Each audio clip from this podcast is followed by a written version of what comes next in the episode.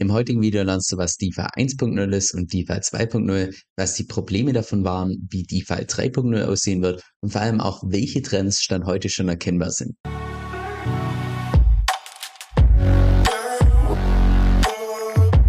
Also ganz kurz, was du neu auf meinem Kanal bist. DeFi steht für Decentralized Finance und beschreibt vereinfacht gesagt den Prozess, dass gerade immer mehr vom traditionellen Finanzsystem auf die Blockchain gebracht wird. Und so wirklich gestartet hat DeFi damals im Jahr 2016 mit Eta Delta, was vermutlich der kleinste Teil von meiner Audience kennt, ist auch vor meiner Zeit, als ich damals in Blockchains eingestiegen bin. Und zwar war Ether Delta damals die allererste dezentrale Exchange. Das heißt, dass man auf dezentrale Art und Weise Coins miteinander tauschen konnte.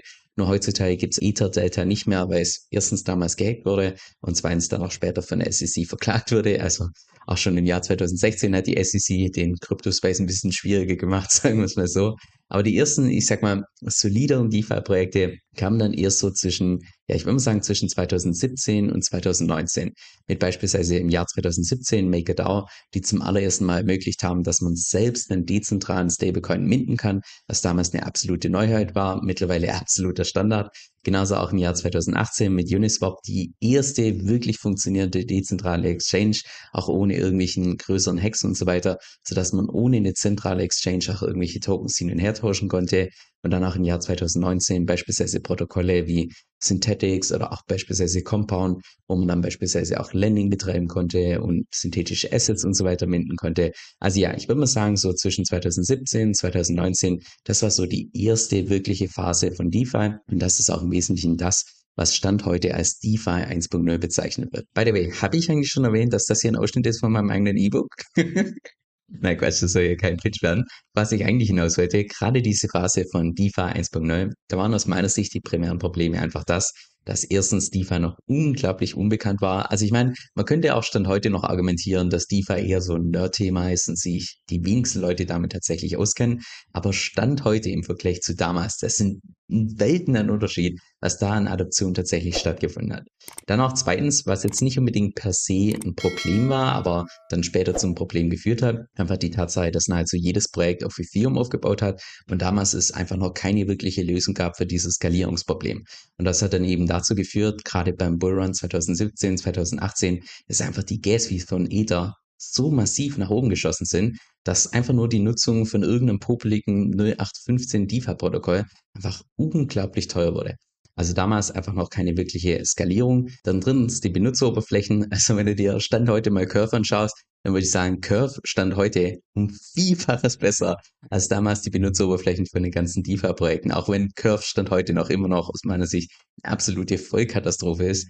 Aber damals, das war so gefühlt, na, ich würde mal sagen, wenn man irgendwelche Entwickler fragt, die eigentlich mehr fürs Backend da sind, also die eigentlich mehr das coden, was nur im Hintergrund läuft und was man eigentlich nicht sieht, wenn man die dann plötzlich fragt, äh, du, könntest du vielleicht noch eine Benutzeroberfläche bauen? So in etwa sahen die ganzen Benutzeroberflächen und so weiter aus. Also ja, meistens einfach viel zu technisch, viel zu viele Zahlen, nicht clean, alles vollgestopft. Also so die absoluten Klassiker, sag ich mal. War nicht bei jedem einzelnen DeFi-Projekt so, aber ich sag mal, das war mehr die Regel als, als die Ausnahme. Denn viertens auch das Problem der Zentralisierung. Also DeFi hatte damals aus meiner Sicht wenig mit Decentralized Finance zu tun, aufgrund der Tatsache, dass die meisten Projekte einfach und ich würde auch behaupten, nach wie vor noch stark zentralisiert sind. Dann fünftens auch das Problem, dass es keinerlei Synergieeffekte gab oder nicht wirklich das Problem, aber mehr einfach der Fakt, dass damals, es wurden zwar DeFi-Projekte geschaffen, allerdings alle separat. Das heißt, es gab ein Projekt für dass ich, dass man irgendwelche Tokens hin und her tauschen kann. Es gab ein Projekt für dezentrale Stablecoins, es gab ein Projekt für das Lending und so weiter, aber nichts von dem war tatsächlich irgendwie verbunden, sodass es irgendwelche Synergieeffekte gab. Und noch der letzte Punkt, Thema TradFi, also das traditionelle Finanzsystem, das einfach nach wie vor zu dieser Zeit in vielen Aspekten einfach attraktiver war. Wenn man jetzt beispielsweise einen Kredit aufgenommen hat über das traditionelle Finanzwesen, dass das einfach deutlich bessere Konditionen hatte als beispielsweise die ganzen Applikationen, die es damals in DeFi gab. Und das ist nur ein Beispiel von ganz vielen, wo einfach das traditionelle Finanzsystem so ein Stück weit noch die Nase vorne hatte. Nach dieser Phase von DeFi 1.0, und diese Phasen tun sich natürlich alles so ein Stück weit überlappen, kam dann irgendwann Mitte 2020 der sogenannte DeFi Summer, wo DeFi ganz plötzlich zum Hype-Thema wurde, was du beispielsweise daran feststellen kannst, dass wir zum allerersten Mal Mitte 2020 im DeFi-Space ein TVL erreicht haben von ungefähr einer Milliarde und dann nur ein Jahr später, 2021 beim Bullrun, wo das TVL plötzlich bei über 100 Milliarden war. Das heißt, der ganze Space hat sich mal kurz innerhalb von einem Jahr verhundertfacht oder sogar mehr als verhundertfacht, weil so viel neues Kapital in den DeFi-Space geflossen ist. Und das war auch der Start von der Phase, die wir heute als DeFi 2.0 bezeichnen, wo man auch so ein Stück weit argumentieren könnte, dass wir Stand heute immer noch in dieser Phase drin sind. Und zwar mit den wesentlichen Charakteristiken, dass es damals zunächst mal einen starken Trend weg gab von Ether hin zu den alternativen Layer One Solutions. Weil man damals doch gedacht hat, hey, Ethereum, das hat einfach keine Zukunft. Ja, ab dem Zeitpunkt, wo einfach eine große Adoption stattfindet, gehen die Gas-Fees von Ether so dermaßen nach oben, dass wir lieber eine neue, separate Blockchain bauen, also alternative Layer One Solutions, die einfach an sich deutlich skalierbarer sind als Ether. Die wurden dann auch als Ethereum-Killer genannt, wie beispielsweise Phantom, wie Avalanche, wie Terra, Solana und so weiter und so fort. Es gab noch viele andere Projekte, die vielleicht ein bisschen weniger bekannt sind. Dann zweitens wurde in der Phase auch Yield Farming unglaublich bekannt, weil jetzt plötzlich jeder eine Rendite erzielen wollte durch Staking, Liquidity Mining, Lending und so weiter und so fort. Das ist damals richtig stark aufgeblüht. Genauso auch wie der, ich nenne es mal NFT-Hype, weil es damals auch, also Hype deshalb, weil es aus meiner Sicht auch viele Projekte gab und auch nach wie vor gibt, wo fundamental jetzt vielleicht nicht so viel dahinter steckt, aber die trotzdem enorm viel Aufmerksamkeit bekommen haben.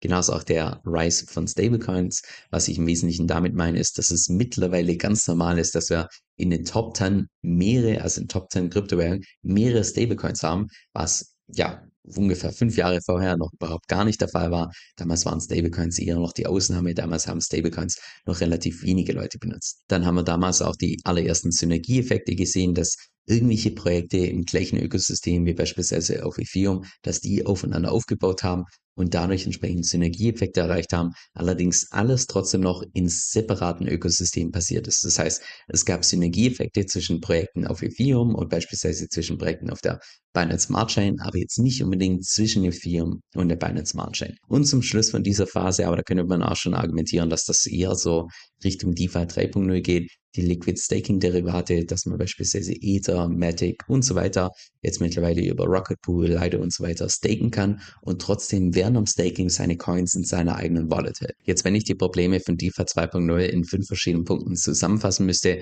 dann wäre es erstens einfach die, ja, einfach der Fakt, dass der ganze Hype im DeFi-Space natürlich auch ganz viele, ich sag mal, geldgeile Entrepreneure angezogen hat, die dann jedes Projekt, was nur halbwegs erfolgreich war, natürlich geforkt haben, ohne dass der Fork jetzt wirklich einen Mehrwert geboten hat. Oder auch beispielsweise, dass irgendwelche Blockchains einfach nur erschaffen wurden, dass für, eine, für einen gewissen Zeitraum hohe Rewards ausgeschüttet werden konnten, ohne dass die Blockchain an sich eigentlich einen wirklichen Use Case hat, nur mit der Intention, dass die Founder, das Founder-Team dahinter entsprechend Geld verdient. Also das haben wir zuhauf gesehen, gerade in dieser Phase von zwischen 2021 und auch teilweise bis, bis heute, wobei diese Projekte tendenziell heute eher am Aussterben sind. Denn zweitens auch, dass die Projekte größtenteils einfach nicht nachhaltig waren oder beziehungsweise konzeptionell einfach so aufgebaut waren, dass die Projekte nur dann Leute anziehen, wenn tatsächlich die ganze Zeit auf Grundlage von der Inflationsrate Tokens ausgeschüttet werden. Also was nichts mit Real Yield oder hier Gebühren erwirtschaften und so weiter zu tun hat, sondern einfach nur, hey, wir haben hier diesen Token, der hat einmal einen Supply und den tun wir entsprechend ausschütten. Aber was ist natürlich in der Praxis passiert? Naja, ab dem Zeitpunkt, wo einfach die Rewards so weit gesunken sind, dass sie nicht mehr attraktiv waren, sind einfach die ganzen Investoren wie Grashüpfer von einem Projekt zum nächsten gesprungen und dann, wenn hier wieder die Rewards geringer waren, sind sie zum nächsten gesprungen und so war das im DeFi-Space nahezu normal, dass man von einem DeFi-Projekt immer dann zum nächsten springt. Dann drittens, dass wir in der Phase auch enorm viele Hacks gesehen haben, also in Summe wurden da mehrere Milliarden gestohlen, nur durch irgendwelche Hacks, auch primär bei irgendwelchen Bridges. Viertens, dass DeFi zu einem großen Teil auch über SIFA-Unternehmen stattgefunden hat, was im Prinzip komplett konträr ist zu dem, für was DeFi eigentlich da ist, weil DeFi steht für Decentralized Finance. Wenn man sowas dann über ein, ein zentrales Unternehmen macht, dann hat es einfach alles andere was zu tun mit, ja, einfach einem System, was für alle zugänglich ist und so weiter. Und das wurde dann auch direkt bestraft mit der Tatsache, dass einfach ganz viele SIFA-Unternehmen, was ihr Risikomanagement angeht, schlecht gehaushaltet haben und dann ganz viele jetzt beispielsweise im letzten Jahr insolvent gegangen sind und relativ viele Anleger dadurch ihr Geld verloren haben. Und noch der fünfte Punkt, den wir auch Stand heute noch stark sehen, einfach diese, sag mal, Pseudo-Dezentralität, dass ursprünglich von sehr zentralen Projekten dann plötzlich dieser Trend angefangen hat mit, hey, wir machen jetzt eine eigene DAO, also eine Decentralized Autonomous Organization, die ja eigentlich dann dafür da ist, dass man ein Projekt immer dezentraler macht, wo es dann allerdings auch da in der Praxis meistens so ist, dass eine gewisse Gruppe an Personen einfach hinter dieser DAO steckt, sodass in Wirklichkeit das Projekt eigentlich immer noch zentral gesteuert wird, nur das Ganze unter diesem Deckmantel von der DAO entsprechend läuft. Jetzt aktuell stehen wir aus meiner Sicht in der Übergangsphase zwischen DeFi 2.0 und DeFi 3.0 und DeFi 3.0 hat folgende Charakteristiken, zumindest ist das das, was wir Stand heute schon im Markt feststellen können. Und zwar erstens, dass es wieder einen starken Trend geht hin zu Ether, weil wie gesagt, DeFi 2.0 war der Trend weg von Ether, mittlerweile ist der Trend wieder rückgängig, sodass es wieder zu Ether geht, aufgrund der Tatsache, dass erstens Ether einfach schon Vergangenheit, also in der Vergangenheit verschiedene Updates bekommen hat, dass das Ganze skalierbarer wird und auch noch verschiedene Updates in der Zukunft bekommen wird, sodass Ether einfach ein Vielfaches skalierbarer wird, als es beispielsweise derzeit ist. Und natürlich auch der zweite Grund, dass Ether durch seine Layer 2 Solutions, die verschiedenen Rollup-Lösungen, einfach so schon mal um vielfach skalierbarer wurde. Und die Layer 2 Solutions sind ja im Prinzip die Lösungen, die auf Ether direkt aufbauen. Damit meine ich primär die ganzen Optimistic Rollups, die ganzen CK Rollups. Schon allein, wenn wir uns mal das Wachstum anschauen in den letzten paar Monaten, ist enorm, wie stark die gerade wachsen. Das hat irgendwann angefangen im September 2021 wo die Marktkapitalisierung noch unter einer Milliarde war. Mittlerweile sind wir schon bei 10 Milliarden oben. Also es ist so krass, wie stark die derzeit wachsen. Es gibt wahrscheinlich keinen Bereich, der derzeit in DeFi schneller wächst als diese ganzen Optimistic und CK Rollups. Dann der zweite Trend, den wir derzeit feststellen können, ist, dass viele der alternativen Layer One Solutions derzeit im Aussterben sind. Und wichtig zu betonen, damit meine ich primär die Ethereum Killer, also im Prinzip die Projekte, die damals ja so um den Zeitraum von 2020, 2021 gestartet wurden, mit der Vision, dass sie sowas ähnliches bauen wie Ethereum, nur das Ganze skalierbar machen. Solche Projekte sind derzeit gnadenlos im Aussterben aufgrund der Tatsache, dass jetzt mittlerweile Ether einfach skalierbar ist durch die ganzen Layer 2 Solutions und so weiter. Das heißt, wenn die Projekte es nicht schaffen können, sich irgendwie umzupositionieren, dann sterben die einfach gnadenlos aus. Und das ist nicht meine Meinung, sondern das ist das, was im Prinzip die Zahlen sagen. Ich habe jetzt vor kurzem hier auf meinem YouTube-Kanal eine entsprechende Analyse gemacht, wo wir uns einfach angeschaut haben, wie die Trends sind von verschiedenen Projekten. Da sehen wir, Ether ist dieser Trend, Layer 2 Solutions ist dieser Trend und Layer 1 Solutions gnadenlos nach unten. Dann der dritte Trend, die sogenannte Omnichain Interoperabilität. Auch dazu habe ich jetzt vor kurzem auf meinem Kanal ein separates Video dazu gemacht. Und das heißt im Prinzip auf Deutsch, dass es jetzt langsam anfängt, dass wir nicht nur Synergieeffekte sehen auf einer Blockchain. Also wir haben ja bei der Phase DeFi 2.0 gesehen, dass verschiedene Projekte auf der gleichen Blockchain aufeinander aufbauen.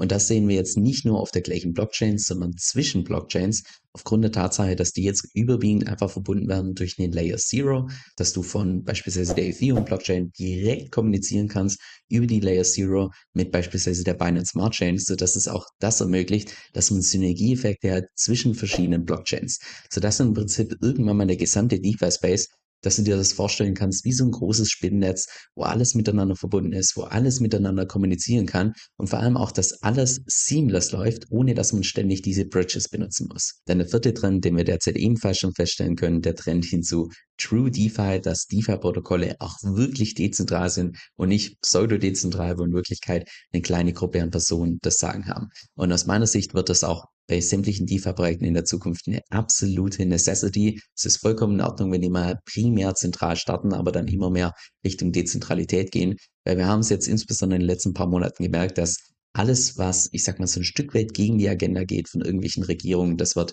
entweder komplett verboten oder es wird, ich sag mal, kastriert, dass irgendwelche Teilaspekte verboten werden und so weiter. Von daher hoffe ich und denke ich auch, dass sich immer mehr Projekte beispielsweise in Liquidity orientieren, wo es keine Governance gibt, wo das ganze Projekt einfach autonom deployed wurde, wo selbst das Frontend entsprechend dezentralisiert wurde, dass die Projekte auch wirklich dezentral waren und dann nicht irgendwie eine Regierung mal kurzfristig was verbieten kann. Dann fünftens, und das ist ein Bereich, den GMX revolutioniert hat, Thema Real Yield, dass einfach Rewards nicht mehr primär dadurch erwirtschaftet werden, dass einfach nur ein Token inflationiert wird. Also dieses Inflationieren wird in Zukunft wahrscheinlich immer noch existieren, aber die Tokenomics werden immer mehr so aufgebaut, dass eben die Rewards dadurch erwirtschaftet werden, dass Leute tatsächlich das Protokoll nutzen und bei der Nutzung entsprechend Gebühren anfallen. Und dass die Rewards dadurch im Prinzip komplett nachhaltig werden und dann nicht mehr die ganzen Investoren wie Grashüpfer von einem DeFi-Projekt zum nächsten springen müssen. Dann sechstens Thema Real-World Assets, was ein Teil vom Trend ist der Tokenisierung. Und um das zu beschreiben, da benutze ich meine Metapher, die beispielsweise Michael Saylor in seinem Buch benutzt hat, was ich erst vor kurzem gelesen hat, wo er im Wesentlichen gesagt hat, naja, wie wertvoll ist es deiner Meinung nach, dass man irgendwann mal sämtliche Bilder, sämtliche Videos, sämtliche Bücher, sämtliche Musik und so weiter alles auf einem Handy hat, was es früher einfach noch nicht gab. Und dann war seine Antwort, naja, genug, um Apple ein Billionen-Business zu machen.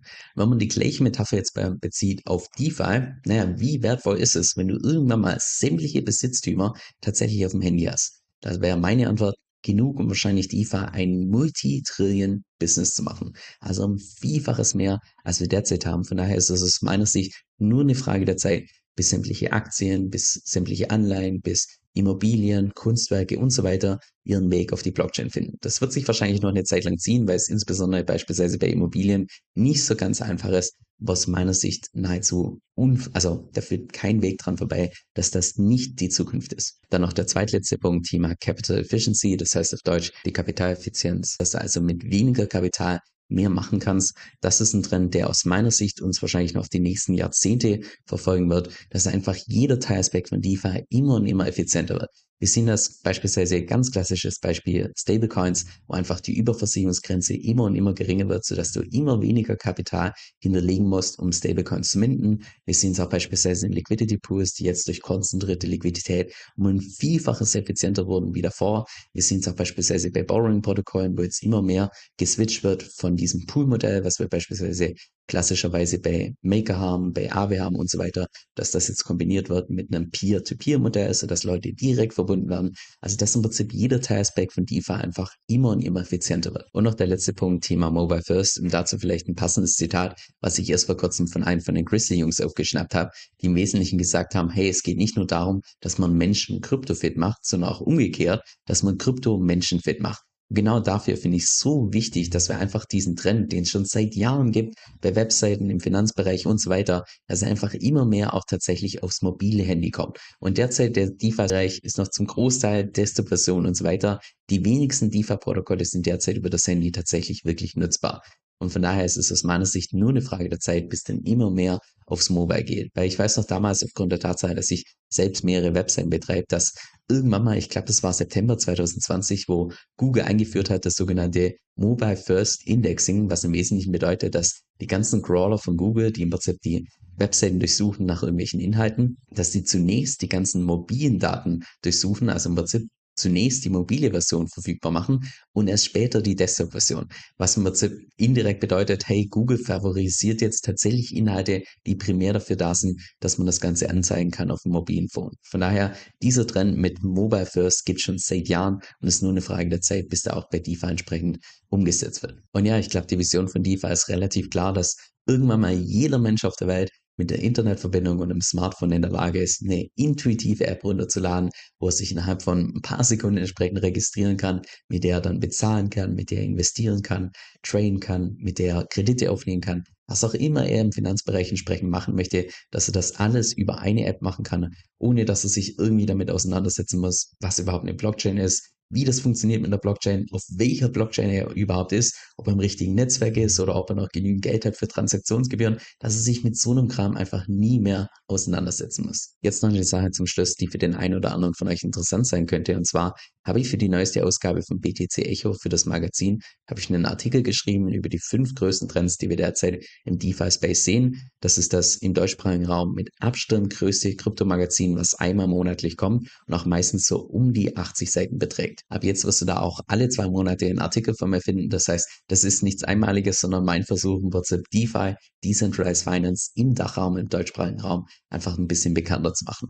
Jetzt, falls es für dich interessant ist, dann schau gerne mal unten in der Beschreibung, da habe ich dir mein persönlichen Rabattcode entsprechend verlinkt. Damit bekommst du sowohl auf die Einzelausgabe als auch aufs Jahresabo 25% Rabatt. Jetzt das Blöde in YouTube ist meiner Meinung nach, dass es einfach so ein Stück weit zeitversetzt ist. Weil wenn jetzt tatsächlich mal irgendwelche wichtigen News rauskommen, boah, bis ich da ein Video vorbereitet habe, aufgenommen habe, editiert habe, da können Stunden bis Tage vergehen. Und genau deshalb benutze ich dafür meistens meinen E-Mail-Newsletter, wo ich regelmäßig meine Markteinschätzung abgebe, wo ich regelmäßig auch meine Strategie teile und nein, keine Sorge, zu keinem Zeitpunkt wirst du da von mir irgendwie Spam erhalten, sondern im Gegenteil, ich versuche da tatsächlich, dass ich in jede einzelne Mail Tipps reinpacke, die auch tatsächlich für die Praxis relevant sind. Jetzt, falls das für dich interessant klingt, dann kannst du dich einfach bei mir auf meiner Webseite entsprechend eintragen und zwar unter kevinsoe.com-9. Das ist Kevin, K-E-V-I-N, S-O-E-L-L.com, Schrägstrich 9 kevinsil.com-9. Dieser Podcast stellt weder eine steuerrechtliche noch eine finanzielle Beratung dar. Das heißt, alle Inhalte sind wirklich nur zu Informationszwecken bestimmt.